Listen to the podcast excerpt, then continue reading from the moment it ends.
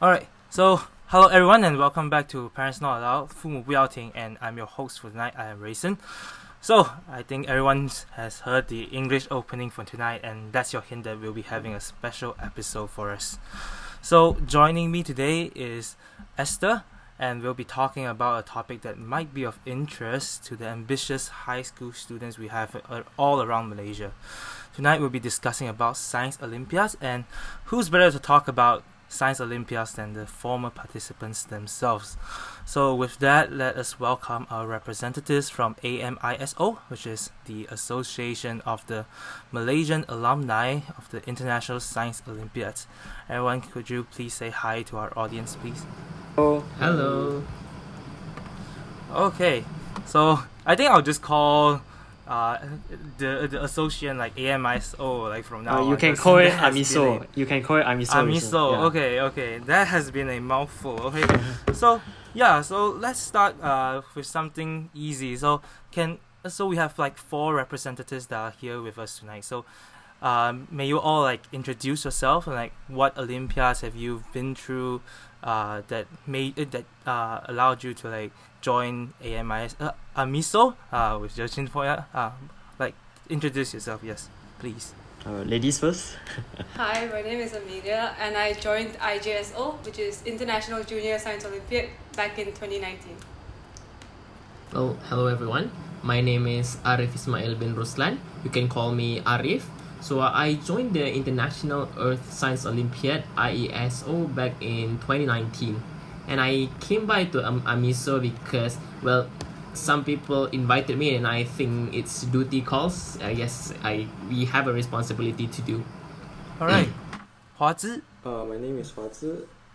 I joined uh, uh, the International Linguistics Olympiad back in uh, 2018, and I also joined the International Math Olympiad and the International Olympiad of Informatics. Uh, I, I joined AMISO uh, because uh, Je Qin invited me, and I think it's a, a great, uh, great, Great opportunity, opportunity. to Yeah. uh, spread the news to To, all Malaysian Yeah. high schoolers. Yeah, that's great. Okay, last but not least, Justin. Okay, so hi everyone. Uh, I'm Je Qin. Uh, my full name is Choi Je Qin, but uh, most people call me Je Qin.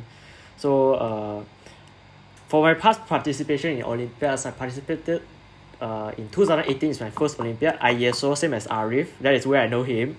And then after that, in 2019, I went uh, I went for International Astronomy Olympiad (IAO), and 2020 was uh, was the COVID, so nothing happened. But 2021, I was in the Informatics Olympiad team with Hua Zhi. So that's how I know Hua Zhi. And I know the host too, uh, Rayson, because Rayson was training me for IOAA in 2021 as well. So yeah, that, that that's all my Olympiads.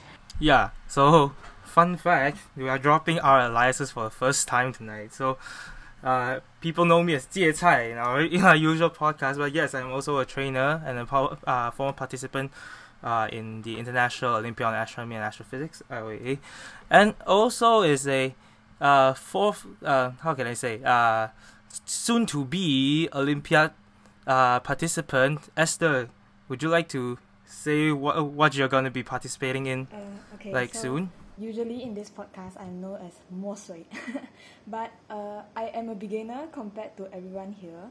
So I was supposed to join International Linguistics Olympiad 2021, but then Malaysia dropped out because of the pandemic. So I didn't get to join. I was already in the team.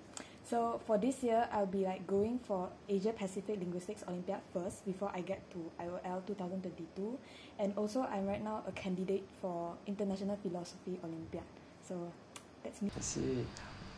I think we need a, we need a lot of uh we need some fresh blood in International Philosophy Olympiad because so far in Amiso there's only one member in uh, Philosophy Olympiad. So you, you can join Okay, Amiso. hopefully, hopefully I'll be part of that soon. Fingers crossed. Okay. Okay, thanks, Esther.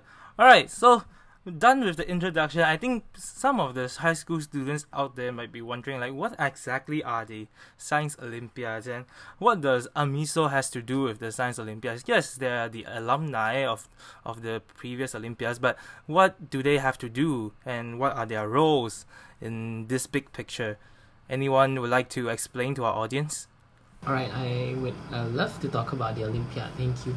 So the Olympiad, um, I haven't joined much other than IESO. I've been quite foc- I only joined two Olympiads in my life, the IESO and I actually joined the MIPO, but I, I didn't get into the final stage last time. But anyway, um, the thing about a, a, being in a science Olympiad is that I think it's a platform for you to go beyond the science. Uh, to of course you, you you you learn the you learn the basic of sciences, but it's for you to go beyond um thing that we learn in school. Because right now, um, what we learn in school, I'm not saying it's low, uh, it's low or anything, but it's um, what has been standardized for through uh, it's what has been standardized for all for all the for all of our other people in our nation, and that's a good thing.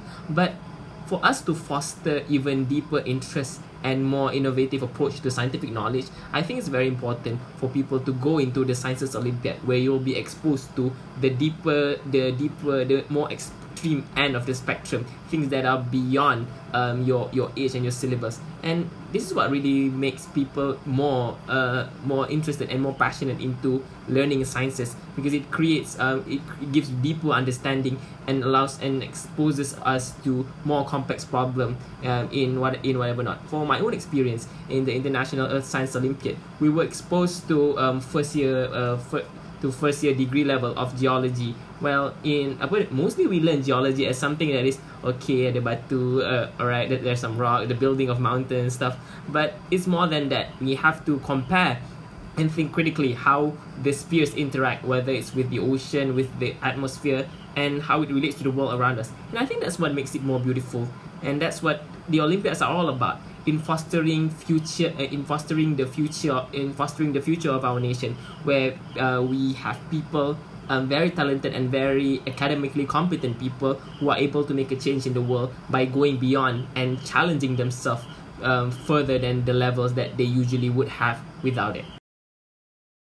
Yeah, thanks a lot. Thanks, Arif. Yeah, I uh, agree. Like a lot of people think that the Olympiads are just an international competition. Well, they represent much more than that. They represent what their mission is is to like foster and to nurture a new generation of people that are interested in the science, technologies, uh, different academic fields. Like maybe even in the recent years, there has been economics and philosophy Olympiads. So yeah, it's a growing, growing field that's ever changing.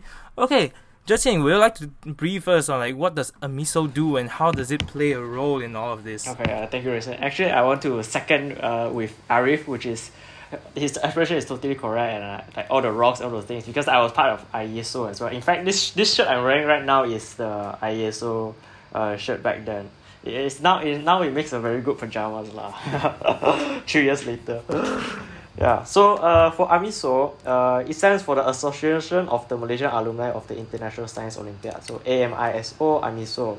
So uh, I actually had this idea back in uh, 2021, uh, in around March, and then we started to uh, get more members in. So it, it started as a, a loosely based group, but at the end of 2021, we started to uh, register as a national society under the uh, under the registrar of societies in Malaysia and we're starting to get uh, more alumni even though alumni that are over 30 40 years old uh, and then we start to get uh, sponsorships and all those things and we start to have projects right now. So w- why do we do all this? So uh, apart from being an alumni society that that uh, helps with that, that helps support the alumni in their career in their education in sharing opportunities we actually have a more long-term vision, which is to let everyone has an equal chance to have access to these Olympiads. Because what what personally, uh, not on behalf of AMISO, but personally, what I think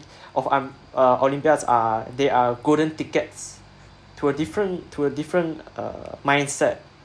Uh, and also a different education pathway because once you have an Olympiad or Olympiad medal, or even the experience itself, it can change your life for like change your life quite substantially. Uh, we can talk about that later. But for AMISO, we want to promote uh, this Olympiad so that everyone has an equal chance on taking part. Every Malaysians out there. Yeah. Yeah. Thanks a lot, Je Qin. I think that that's quite a big ambition for AMISO to do, especially as a very young uh, society for itself. Okay, Esther, do you have anything to add?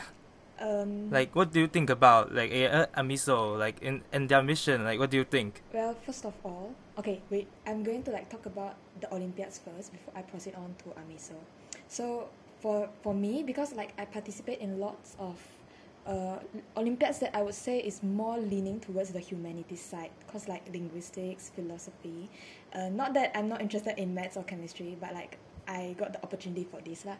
And I would say that apart from like knowing beyond this, it's also a pathway for people to start prioritizing subjects they think are not useful in the normal sense. Lah. People wouldn't think like, oh, philosophy is something useful. They're like, uh, why do you need a philosophy degree? Why do you even need to know philosophy? It's just like people asking questions, you answering them, and it leads to nothing. Like maybe people will argue that say, uh, sciences like the true science pure sciences can lead you to like new innovations new projects to make the world a better place. But what do philosophy and linguistics do in this world? So i think uh, with all these olympiads out there that are not pure science and the humanities related ones they are also like a pathway for people to actually know what goes on behind these subjects. And it's not like it's not a legendary thing like people say oh philosophers are deep are old they are wise. No actually everyone can do philosophy and linguistics is not something that teaches you how to speak a new language. Rather it's like telling you how the system works. So i think that was what that i would say i would describe it as a very eye-opening experience. And for Amiso, I knew it through Rayson because like he were, we were thinking about we actually initially wanted to introduce Olympiads because we also thought that uh, this Olympiad should be introduced to more people because like uh, as mentioned ago, people need to have more opportunities and the best place to start if is like podcasts, articles or like communities. So Rayson told me there was actually a society known as uh, Amiso and when I knew about it I was like actually I felt like a sense of hope because like Malaysia hasn't been a very outstanding country compared to other countries in the Olympiads. But through AMISO, I am hopeful that this will happen one day. Malaysia becoming great. Yay. So instead of like make America great again, having make Malaysia great again, uh, a motto. Okay, that's nice. All right. Okay, so yeah, as we jump into that, like maybe we can sh- have some ex- like it s- sounds very um far away. I think to the audience, like what the Olympiads are. Do any one of the former uh, participants here has any special experiences that would like to share that they had in the Olympiads? like what ha- what makes you tick that has this reminiscent memory along your road uh, through the Olympiads? Like any special experiences? Amelia, I think Um, Amelia has something to. I want to- to to- um, to add share. on to the Amiso thing as well because um, I feel like for Olympiads, I feel like the registration process, the selection process is like unknown to a lot of people. Um, I actually wanted to join IBO, which is the Biology Olympiad, and I researched so much and I don't know how to get in. I still don't know how to get in. So I'm very grateful for Amiso. I'll be using your content, thank you. But yeah, from IGS, uh, sorry? we, we have yeah yeah, yeah we, I mean we have an answer to why why IBO is is not uh is not knowable to anyone. We actually have an answer, but we, we can talk about that soon. Yeah. Uh, so my first Olympiad was the Linguistics Olympiad, and I knew about it uh, from Mr. Suhaimi uh, uh, because uh, he, invited everyone from the BMO camp, which was uh, the selection camp for the IMO. So uh, I participated in the first micro and I won. So um, I was the first batch to IOL, and uh, that time uh, to be honest, I'm I don't know much about linguistics, uh, so I was just uh, uh, starting to learn about uh, linguistics, uh, like uh, how languages are structured, uh, how languages work, uh, um, and it's quite fun to know, uh, uh, because uh, like I know three languages. Uh, by learning linguistics, I get to know uh, like the connection between them and um, how beautiful uh, the languages are. And after IOL, I I learned to appreciate all the different languages. Okay, thank you, Hua Zhi, for share, for the, for the sharing. Okay, we'll talk about the biology Olympiad things so, later, but I think let's move on to a to a more pressing question. So, as just now Amelia said that, yeah, they uh, he, she didn't know how to participate in the biology Olympiad, or and she mentioned about something about being at the right place at the right time to like to actually get into the um, preliminary test for the uh, Olympiads in Malaysia. So how did you guys get access to the Olympiads? Like, how, do you get uh, get uh, like how did you get the information and like previously when um, uh, there wasn't a miso how did you get these information anyone anyone would like to care to share amelia Can I go? Because this one is like a really like personal, like a story that I wanted to share for a while because it's so complicated. okay So there was one day my teacher came to class and she was like, "Hey guys, let's join this Ganchil science competition." and no one had no reaction. Everyone was like, "What Ganchil?" And it sounds kind of funny lah. And then she was like, "It's kangaroo maths competitions, like sibling, you know, like sister competition." So like no one joined. and then um they they okay no one joined lah. Then they signed up. Then at the last minute I was like. I don't know, maybe it was like it was just like wow. Suddenly I was like I should join cause I joined kangaroo, so I was like might as well join kanchu lah, support all the animals, right? so then I I applied lah. Then I, I told my teacher, I was like, have you signed up? Then she was like, yeah, we signed up already. Then I was like, oh. Then she said, oh, I can sign up, sign you up. Like so, I was like the last participant for Kanchu Science. I was like the last one there. Then we did well. So we did well, like, we got a medal. Then she told me, oh, you can join this other Olymp, like because you got a medal here, you can join um, like uh, Olympiad somewhere else, and it's called MyJSO. But the thing is, they didn't tell us what MyJSO it was for. So they just, so I just went not knowing, and my, I asked my friend who was also going, like from my school, he also didn't know. So we went lah, we went. Then on the day itself, they were like, okay guys, so from here, the top six will go to IJSO. And I didn't know what that was. I was like, uh, okay. Okay lah, so I just do the exam, right? Then two months later, they told us that we are going to IJSO. Then I didn't know what it was still. Then I googled it and I saw the questions. It was so hard. I got a heart attack. I was like, excuse me. And then, yeah, we had training lah. But it was I, used to like science a lot. But when I went to IJSO, I realized just how much I didn't know. I thought I was quite okay at science until I went to IJSO and I think there was a test right out of hundred. I got like four. so I was like, oh, I'm not I'm not very good. But it was still a really good experience. Uh, but I still pause to think what would have happened if I didn't sign up for Kanchil Science. Because you'd never know that Kanchil is like a way to IJSO. It, nothing in the name from Kanchil says it's going to lead you to IJSO. So I feel like Malaysia needs to work on that. Yeah, thank you. That's it. yeah thanks amelia what about Je Qin? you have the most uh most olympia experience out of the six of us here like how did you get access to the to the Olympias? how did you get to the know I think all of us have our own personal story, like like what Amelia said just like uh, Amelia's story was, yeah, actually it resounded quite it resound it sound resounded quite deep in me because back in two thousand eighteen, uh, it was the first time Malaysia is sending a team to uh to to Thailand. Uh, it's a Earth Science International Earth Science Olympiad, so uh I think back in two thousand eighteen and two thousand nineteen was the age of uh, the new Olympiads. Maybe if we have to categorize eras for this type of Olympiads, like the Malaysians in Olympiads, maybe the uh, the late 2010s is the is the renaissance of Malaysian Olympiads because we have been doing uh, physics Olympiad and maths Olympiad uh, since the end of the 1990s, but we haven't doing any new Olympiads until the late 2010s. So my IESO was one of the the new Olympiads that Malaysia joined. But my uh, IESO itself is not new. IESO itself is founded in uh, the 20s. So Malaysia is lagging behind by 10, 20 years. But thankfully, there's this company led by uh, Suhaimi Ramli.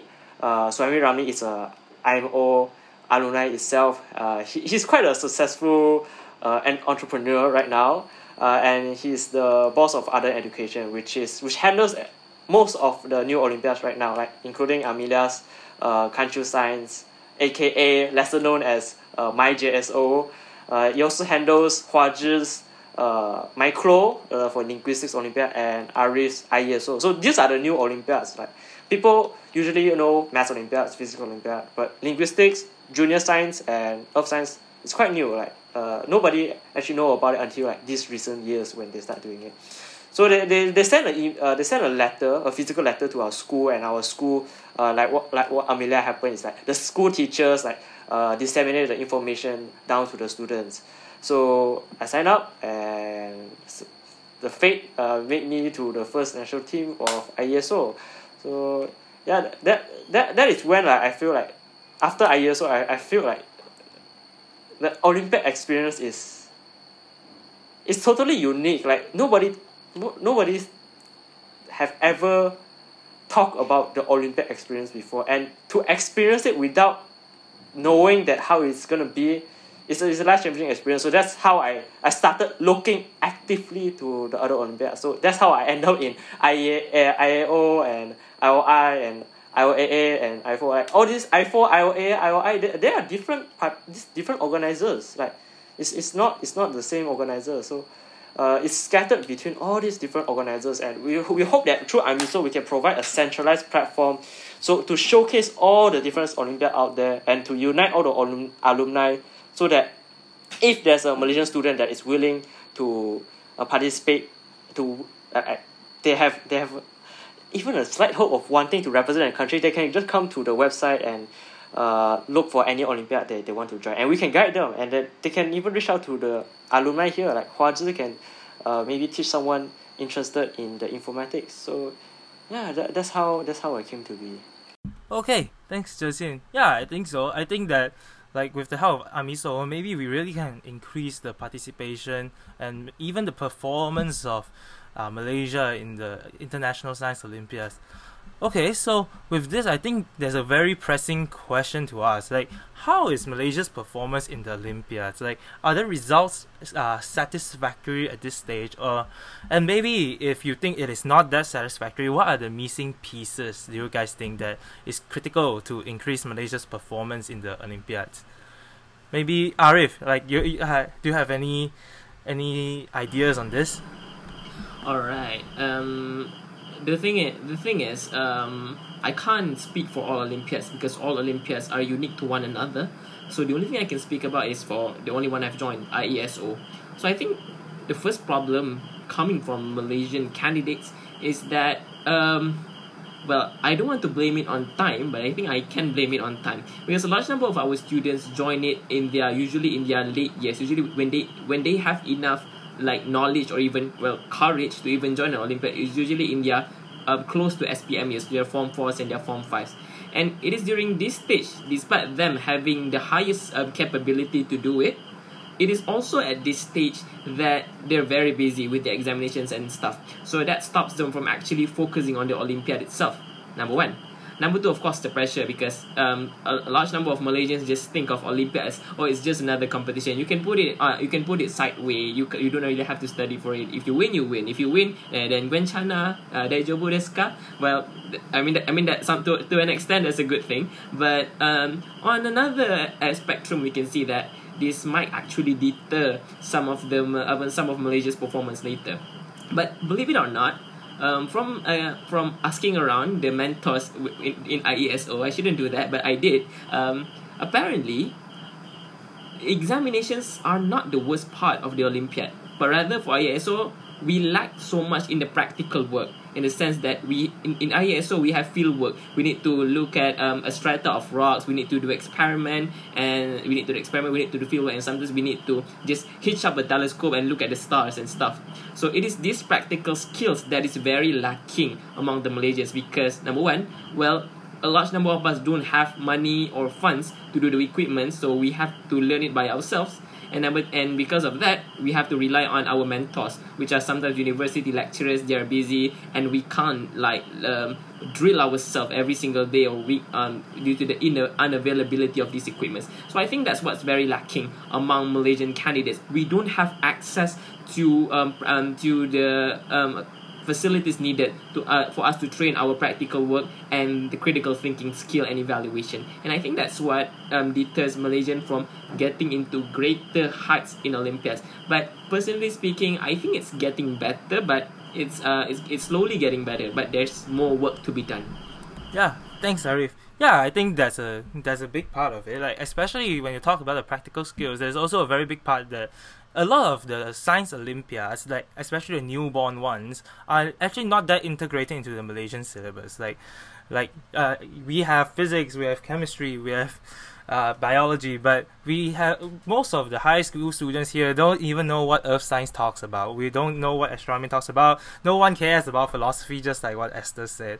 So, Esther, I think you have the most experience in the, uh, and not the most experience, but you are you are participate. You are going to participate in like two of the most. How, how can I put this? Uh, least cared about Olympiads. like philosophy and linguistics. Like, what are you thinking?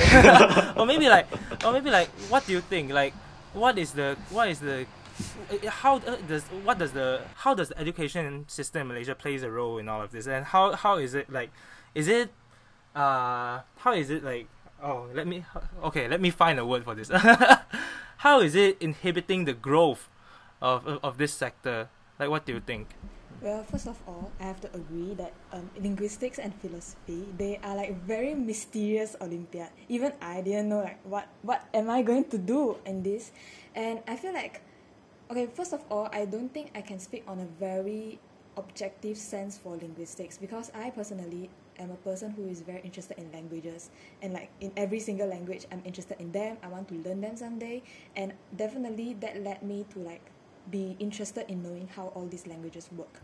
But in a general sense, I think what computational linguistics actually intends is like it is going to like train your mind because you solve problems by guessing how these languages work. You don't have to know how it works, but you have to like uh, make a whole analysis of it and like according to what rules or like information you are given and proceed on with this. But then if you look back to the Malaysian education system, it is quite like a spoon feed system. They don't encourage that much on guessing. They want you to have a basic knowledge and then they give you some questions and they let you like proceed on with this basic knowledge and they call it HOTS I don't think I don't think like the questions right now are hot. I think if you go do computational linguistics, you are going to know what is the real high order thinking skills because honestly, there's a very great difference. And for philosophy, I joined philosophy mainly because like I was curious like what do philosophy people do and like anyone out there who is interested in doing philosophy definitely you can try out like joining malaysian philosophy olympiad first because they provide workshops which teach you about what philosophy philosophy means and for the Malaysian education system, first of all, they also don't encourage reading that much because like you learn through school, right? You don't do that much out of school reading. And even if you do, not many people are going to read philosophy books. I'm trying to read one. I have read it for half a year. I'm still like in chapter one. It is hard to read philosophy books by yourself, especially if you are not like a person with very much self discipline. So definitely, uh, you need these Olympiads like the workshops they give you, or even like mentors who will train you later on if you become a true candidate for the Olympiads. They will like teach you through how they learned it, and that is actually a way more useful way than to like try to figure it out yourself, or like through reading, which I have to emphasize again, the Malaysian education system is not helping. okay, Thank you, Esther, for the sharing. Okay, I think this also uh let, let us go to something because like what we just now after what we have just said, I think a lot of people who have some side interests like uh, beyond the syllabus, there's like interested in economics, interested in astronomy, interested in um, earth science, may now really li- like to know like how to participate in the Olympiads. Of course, that's the part of part of what uh, Amiso does is to like actually promote it and to uh, share information. But what about getting more people to know that there is this kind of things? So the the biggest problem is not like how to get the interested students involved because with Amiso, I think we are going to do that one step at a time. But what about getting? Uh, what about? Uh, letting people gain interest in these subjects. I think that that should also be a part of what we are doing, right? Because like we should tell people that um, what education is is not just what you learn in school. What science is not just what you learn in school. Is there are also these other kinds of side things that you can explore. Like, what do you think like Amiso can do to actually promote this? Like getting people to recognize or to realize that there are much more than that to the uh, uh, than the school syllabus. Anyone likes to give their two cents? I think a lot of the times, uh, these students are actually motivated students. Like if you ask Arif and you ask Amelia, uh, they are they are motivated students. They are they are curious in heart, and like all most students most uh, students out there, uh, if they have a curious mind, uh, if they're willing to learn, and uh, there there will be good material to be Olympiad representative. So, uh, I think that it's actually the the system that we are in whether our system cultivates curiosity or not because it this is this is something in the roots of the education system and I it, it will be a very hard problem for AMISO to tackle uh, because uh, yeah I, I think that I think I think this is a very hard problem to uh, a very hard question Rayson you put on it but yeah mm. um, if I may, um, this is just a personal opinion, but I think um, one of the reasons why a large a large number of students are either they're not even joining the Olympiads in the first place despite knowing number one, or number two, even if they're joining but they don't ha- they don't really commit to it, because I think that um, our students lack the support and confidence to even join in because in the sense that they know what they're signing up for is way beyond their syllabus. I mean, some of the Olympiads, like um, MySO, they provided reading materials and stuff. But trust me, reading that, you won't understand one thing. I, I tried. You won't understand one thing. And that's very, and, and, and that, that's what makes it so hard when we first started joining that. Because we don't know what, what what's going to happen. We don't know what's happening. And then suddenly we're thrown into a streams of Mount Harded question. And I think that's what scares most students. So um, this is what I did was that um, I I managed to increase the participation from my school from only five people joining to 30 uh, to 30 people joining in two years time by tutoring. After i returned from korea and stuff i started tutoring my i started tutoring my juniors on what to do in IESO and stuff. I mean none of them got got in at the end but the thing is that the very idea that there is a support and someone is there to teach them can actually increase their confidence to joining them. And i think that's what we are that's uh, one thing that we can do to help more malaysians Yeah, actually. Rayson, uh, I think that uh, I totally agree with Ari because this is one of the reasons why we founded AMISO because we saw that the power of alumni can can be very uh, very very influential in terms of the local community like how Arif increased his participation in his school. So yeah Actually, me too. I feel like listening to like Arif, Je Qin, Esther, Hua Zhi, all everybody like Rayson as well, like all of you talking about your experiences. I'm like in- inspired to join, even though I'm probably not eligible anymore. But I'm like, my gosh, I feel so cool. Let me join. Uh, But and like it's like when I hear you guys talk about it, so I think if I mean so get can have people talk about their experiences, it's like a lot more um, interesting like because when you talked about like how you guys look at telescopes and look at rocks that was that was pretty nice. I was like that's actually interesting. I never knew what earth science does I'm sorry. I'm like part of the majority that don't, don't know but now I know and I think that's really cool. And I feel like if students could know from you guys I think they would have a really good like they would yeah I think I think like uh Rayson like Amina actually answered the problem you asked me just now. How do we get people interested in these Olympiads is to let the alumni share their wholesome amazing experiences outside the country Yeah, I think that's actually quite quite it. Like we like the I think the biggest thing we can do is like to tune down the level of what what people think Olympiads are and make it actually more approachable to high school students. T- talking about experiences or making tutoring sessions, tuning down the level and make it more general public. Uh, uh, make it make it a little more general public thing and not put it like oh this is a very very high thing up on the shrine and that we can't approach it. Only those smart enough can do so. No i think we should make it a little bit more approachable. Yeah i think that's the that's the good way to put it. Yeah. So yeah i think i think that's quite nice. And I want to, I want I want to like to talk about something more because I think a lot of you also mentioned previously that there's a lot of problems with the school system and what people think about Olympiads. Like I also mentioned it just now. So there's there are always some controversy uh, on these kind of competition things that involve students and academics. So one of the one of the biggest problem is like people think that um, some of the selections for Olympiads might not be actually very fair, or is or do you think that the opportunities are equal to all participants? Because some may think that some may have the impression that some Olympiads have some quota for uh, maybe racially or school wise or whatever. Like, what do you think about it? Is it really a thing in Olympiads? Yeah. Anyone would like to give their two cents? Um, sorry, I'm talking again. Basically, there are six of people in my team, and there are five boys and one girl. I actually asked the people, like I asked the organi- the, the our teachers, like the coaches bringing us there. I asked them, "Am I only here because you guys want a girl?" And I asked them like, no, I actually asked them, and they were like, "What? What do you mean?" Because ironically, the year before us, the team also had five boys, one girl. So I was so convinced that they just want one girl and they put like the five top boys and the top one girl. But they told me no. They told me it's just a coincidence and um, it's a fair. Everyone has the same chance. And they told me if a boy was better than me, I w- there would be six boys and no girl. So I think it's quite fair. lah. I had that question also. I asked them.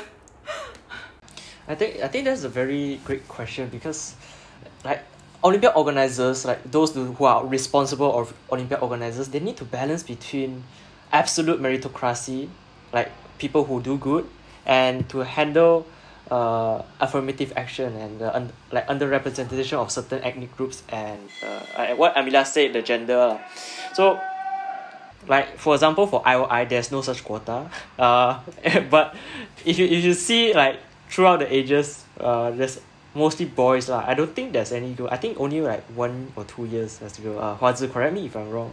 Uh, there's there's only uh there's mostly boys. Even even the second or the third rounds you can see uh, all the participants the qualifiers are all male so th- this is a problem of, like what I mean I said like meritocracy and underrepresentation. Yeah.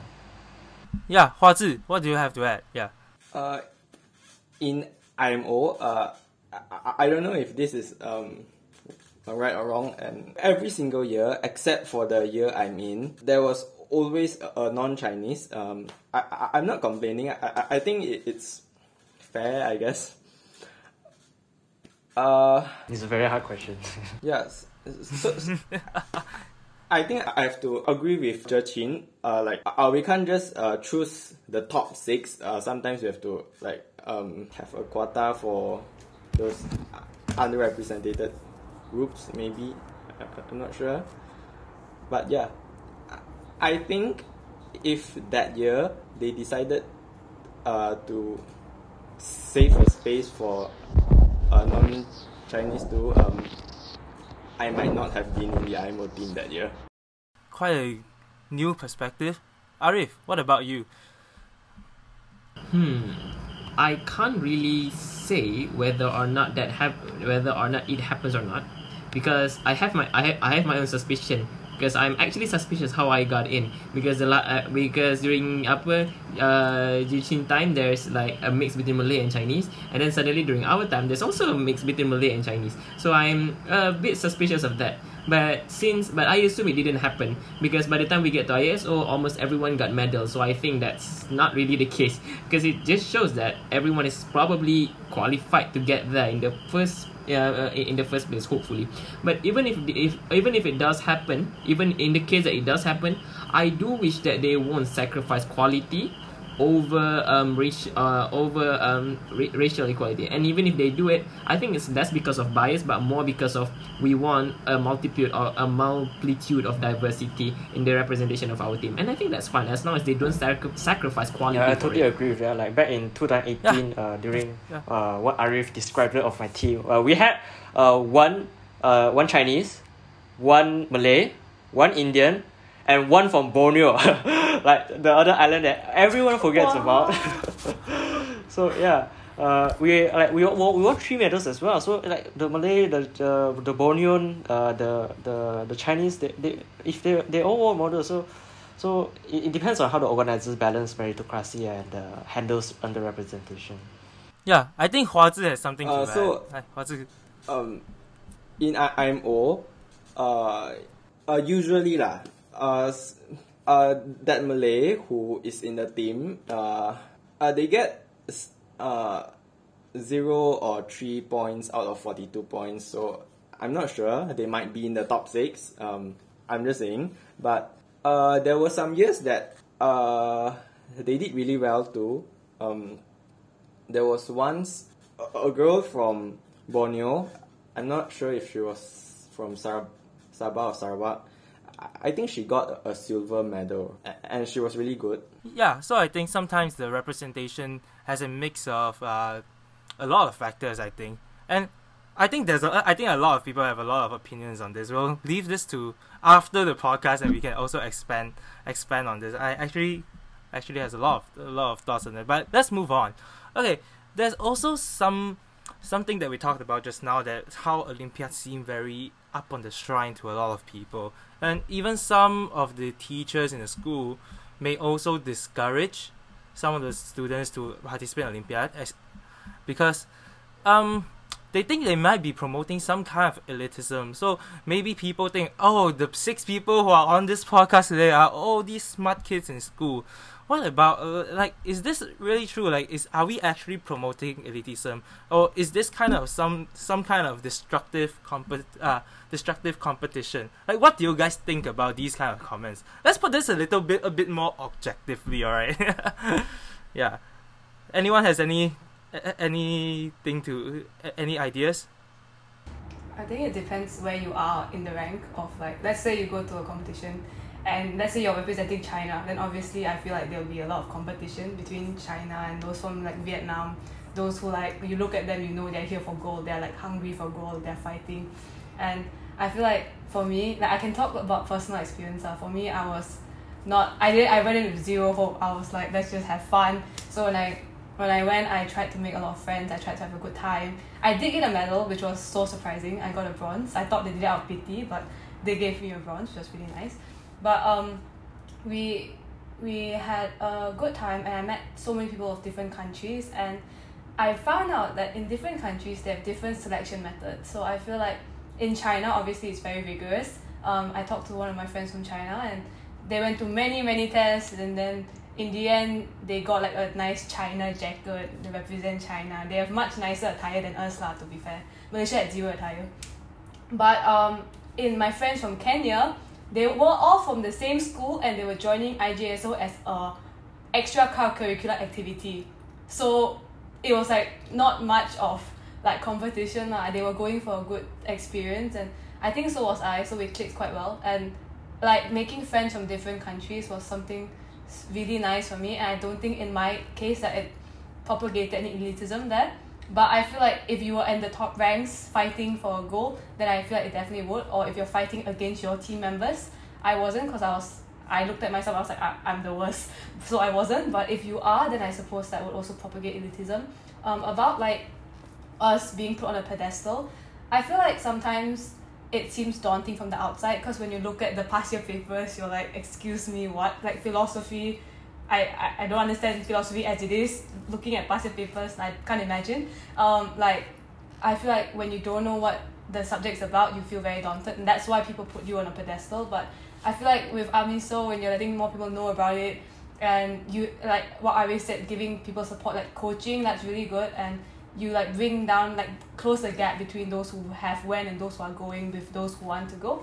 I think that's that's really good, and that would sort of like bring like the gap closer and not propagate elitism. Yes, because it shouldn't because everyone should have a chance and everyone shouldn't be afraid of like going. Yeah. Okay. All right, thanks, Amelia. Esther, you are the only one here who hasn't actually really participated, so you might be ha- uh, you might have an outsider perspective on this question. Like, what do you think? Well, okay, I actually thought of two points, but before I'm going to discuss it, I hope you guys don't mind if I ask you all, like, are you guys considered a top achiever in your school? Because, like, back to the question, uh, which Rayson Reisha was like, people think that Olympiads are only for the smart kids. So my first question is, are you guys considered the smart kids in your school? Must you be honest? Yes, right. Yes. Honestly, okay, yeah. Amelia is. What about Je Qin? To be on, to be honest, also yes. Okay. A top achiever, yes, but smart kid, I have something to add after what you said. Yeah. Yeah. Okay, so top achiever, okay. Uh, what about Hua Zhi? Uh, for me, yes too. I, I, I'm not the best at grades, Okay. but uh, yeah. but relatively okay like it's like at a high Yes. percentile mm. okay and i know for a fact Rayson is also so like for me personally i don't think it's like it's not like olympiads only for the smart kids but there might be two reasons behind it the first one being people who are okay i won't say smart lah okay we everyone has different definition of smart. I'm just going to say kids who have good grades. Uh, the reason why some kids have good grades maybe some of them are like really hardworking in their studies but there's another bigger reason is like they already know the techniques of learning uh, how learning actually works and they have the curiosity to learn new things and that is what propels them to keep studying for tests and uh, in conclusion they get good grades. So i think this is quite a key quality for people who would want to join olympiads which is like you have to have the curiosity to learn. You can't go to olympiads like thinking i want to get a medal and then you do that all the time. It's going to like burn you out. So that might be one of the reasons why like kids going to olympiads are also co- coincidentally kids who have good grades. And the second reason might be because you know if we come back to the question of how these olympiads how word of this olympiad spread like most people here you guys heard it through your school right? Like people contacted your school and you were interested in it so you participated. But we have to think of it from the other's perspective which is like kids without good grades they are already worrying about their academic achievements in school. And they wouldn't want to contribute the extra time to take up olympiads because they think like oh it's not useful for me. I would rather first improve my grades. And also you have to like take in parent parental consideration. They're like you can't even study well. You still want to go olympiad ah. So maybe things like this happen. And that is why like this deters kids with not that good grades from participating in olympiads. But in general i don't think kids should need to have good grades in order to enter olympiads well you can't have good grades in linguistics and philosophy too so like if you guys still think that you need good grades maybe you can start from here honestly. You don't have to ha- you no one here has prerequisites on linguistics and philosophy. Everyone is starting on equal ground. So that is what i would say about the whole thing. I, I totally agree with Esther actually. So like even in IOI, like uh, grades is grades is, doesn't really have a correlation with uh, the the teammates we have. Like I know one of our teammate who uh, he's he's totally good in IOI. He, he got a bronze medal in IOI, but his grade isn't his grade isn't uh, actually that good. But he he just a he has very good interest in informatics. And the thing is that if informatics is in the school syllabus, he's definitely gonna ace it. But but it's not in, it's not it's not in the school curriculum. The same goes for philosophy and linguistics and earth science, astronomy, astrophysics, and all those things. So and like what you say, it doesn't need to be a smart kid. Like even for myself, uh, like for informatics, I got like last place in two thousand nineteen when I was I, I got zero marks in the two thousand nineteen selection out of uh, I think five five hundred zero out of five hundred in two thousand nineteen, but I I still keep uh like learning. Uh, I learn from my mistakes. Like like that year, I learned. I, I also like train for months, and I get that zero. Like I know I I messed up, but yeah, like throughout the years, through 2020, 2021, people can learn from that. So I, I don't think it's it's Olympiads is for smart kids. It's for kids who want to try out new things, who want to learn, and it's not it's not for people to show off their their IQ or their how, how clever they are, but how how, how they can really uh, persevere when no one else wants to do it.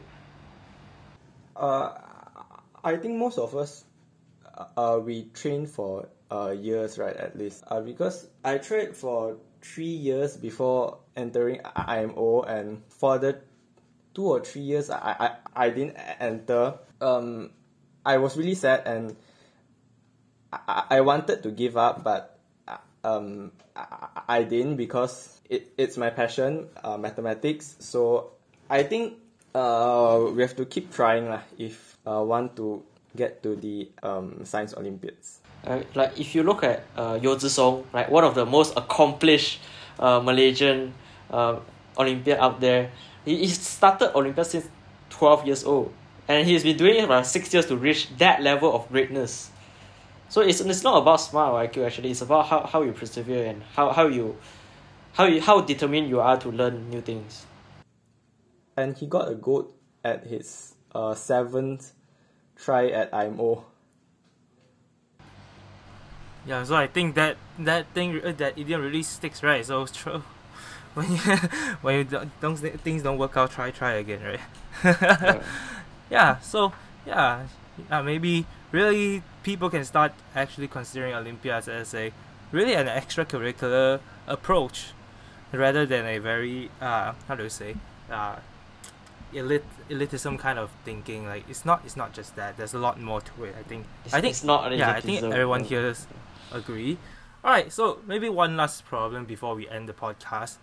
So uh, two more problems maybe. This is the one last uh, serious one. Okay. So most of the Olympiads they actually have a goal or a mission to actually promote students to actually pursue STEM or pursue whatever field they are uh, targeting for linguistics, philosophy, whatever. So they think this is a good way to actually uh, promote these students to actually pursue STEM or pursue these fields in the future during their college levels, etc. Do you think it's actually a good way? Is it an accessible way? How has it changed you?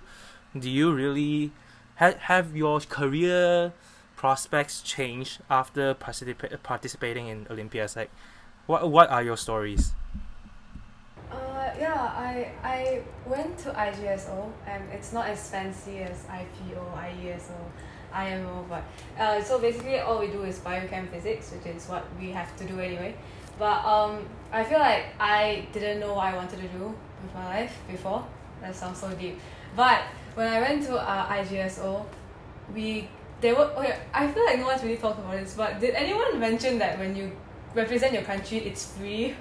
Like you go to the competition for free. By the way, guys, you free right? So I feel like we should mention that, and it's not just exam exam. It's actually really fun. You get to go on like they bring you to museums, they bring you to like science centers, they bring you yeah, and it's actually a really really nice experience. I feel like we have not talked about this, but we should. It's a very nice experience, and they took us to um, a lot of places like labs and I feel like that really made me want to pursue science. Like at first, when you see scientists working in labs, you're like, how can that be interesting? You just touch a Bunsen burner the whole day. But I found that so fun, and being in this like environment where everyone found it fun as well, I was like, my gosh, this is my career.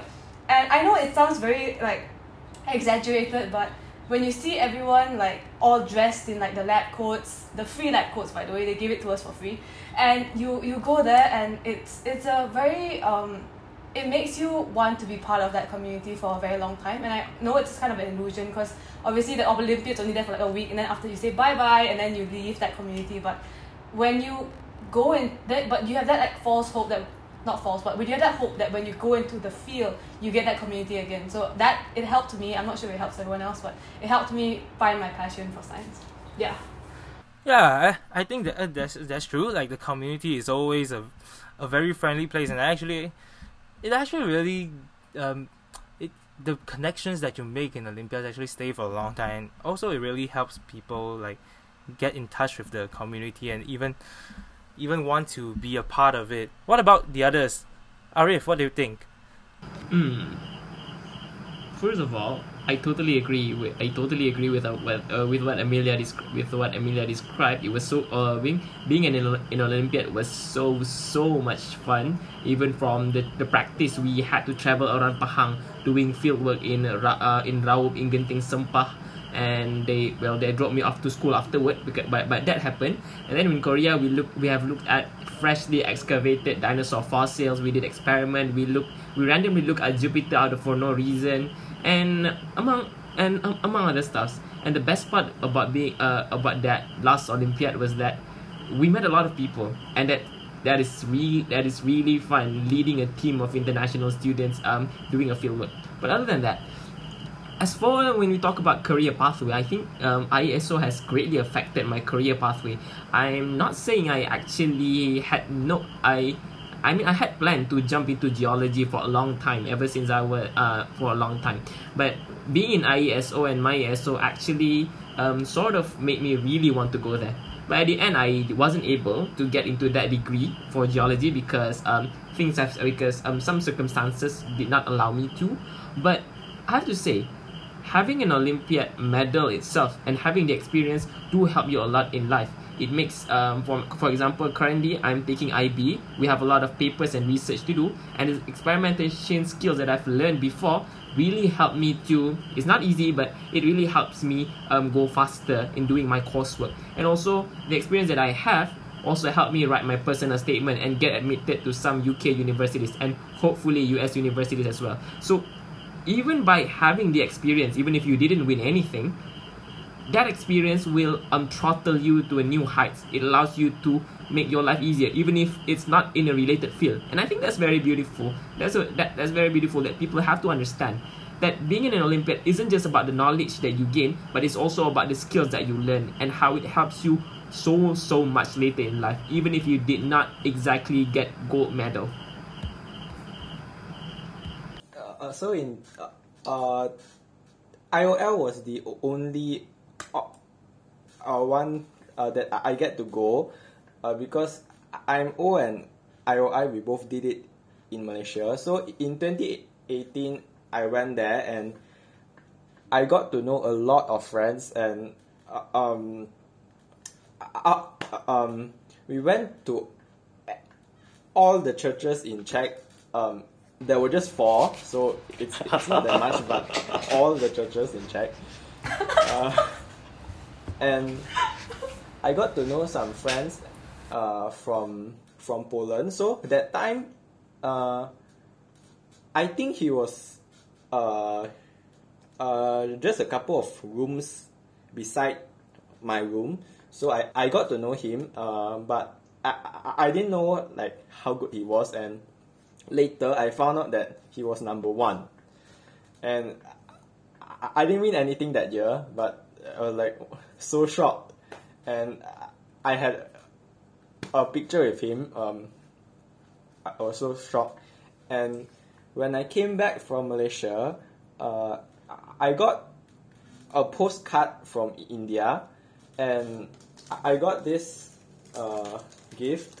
It's it's uh, it's a painting on. I'm not sure what this is, and uh, it's a painting of mountains in uh, Kazakhstan uh, from a Kazakhstan friend that I knew from the IOL, and I think making friends are the best part in um, the Olympiads, and even for IMO, uh, I-, I got to know a lot of friends from the uh, training sessions, um, uh, BMO camp, and yeah, it's it's really fun. Justin, I, I think you also would like to share something, right? Yeah, like, like uh, I mean, for career pathways, I've been to astronomy and astrophysics Olympiad. I, I've been to Earth Science Olympiad. I've been to Informatics Olympiad. I, I, don't, I, I won't pers- I don't think I will pursue astrophysics as a career. Uh, it's very tempting to do so, I, but I still don't have the courage to jump into that field. Uh, but like what Arif said, this Olympiads is not just about the knowledge but about the problem solving skills. Like the one of the reasons why I can do so many Olympiads is because they actually share the same team with problem solving. And it's the very important thing. Like once you can do one Olympiad, you just use the same problem solving skills but swap in the knowledge. You just swap uh, geology with astronomy, swap astronomy with coding and computer science. Uh, you attack the problem. That's it. And you can swap it with your life, like your your uh your like what, what you need to do to your life, your finance, your how how you uh, your education pathway. Like, uh, you can apply problem solving in your real life. So yeah, that's that's what I want to add. Yeah.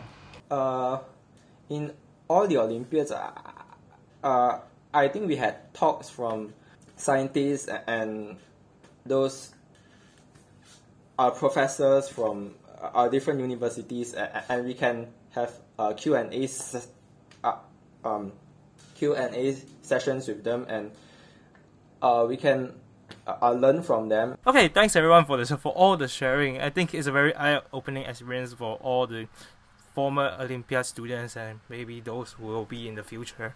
Like any last words, any last encouragement to the students out there who are who are enthusiastic and have a passion to maybe also uh, join in the Olympia in the future. Do you have any words for them? Yeah, Justin. Okay, uh, like back when I first do the first round, uh, my year so 2018, I never thought that I would get in. I never thought how Olympiad would change my life. I never thought I would like do four Olympiads in in the next four years. So, uh, just uh, try it. Just register, uh, and you see how how how how it will bring you. So maybe it will change your life. and even if it doesn't, you will have a great experience. Um, I have one. That was amazing. Oh, sorry. Were you gonna talk? I'm so sorry. Okay, so um, when I went to my GSO, I went onto that, and everyone was like using their SPM books, and I was in year nine. I was in form three. I had nothing. I just some paper. Anyway, so when I went, I felt really scared. I was like, everyone's so intimidating. I didn't know what I was fighting for, but I was like, everyone's gonna do amazingly. I'm gonna do terrible, and I got in. So um, that was. I feel like no matter how you feel, maybe if you feel a bit scared, intimidated by other people, because other people will sometimes they will like bring their big books and their bag, and then they will like intimidate you. But don't feel like that because you never know your potential. And I'm not saying that I have a lot of potential, but I'm saying that you never know yours. No, I'm like actually I feel like everyone has a gift in something, and um, just because you maybe you don't think you uh, can do well doesn't mean that you can't. I, I feel like sometimes people doubt themselves before they even try. So I feel like if you have a passion and if if you just want to, I feel like you should definitely give it a go because you never know. And uh, alumni and a lot of people will be supporting you on the way. So yes, all the best, whoever is wanting to try. both of them and um, when I first participated in BMO, I didn't know uh, that I, I, I was going to three Olympiads too, and uh, I have a friend. Um, uh, he's uh, quite interested in astronomy, but uh, he didn't want to try because he, uh, he was scared and uh, he thought that uh, there were kids uh, smarter than him, and so if that friend uh, you're hearing this, um, I think uh, you should go for it and uh, to everyone who's interested to uh, don't be scared. Uh, like I wasn't scared when I I participated in Micro. I had no knowledge on linguistics and I got in. Uh, so yes, just go try. just a little bit. I as as think um as everyone have mentioned earlier, the experience of going into an Olympiad, even if you don't get it, is so valuable. It will change your life forever, even if you don't get into the final stage.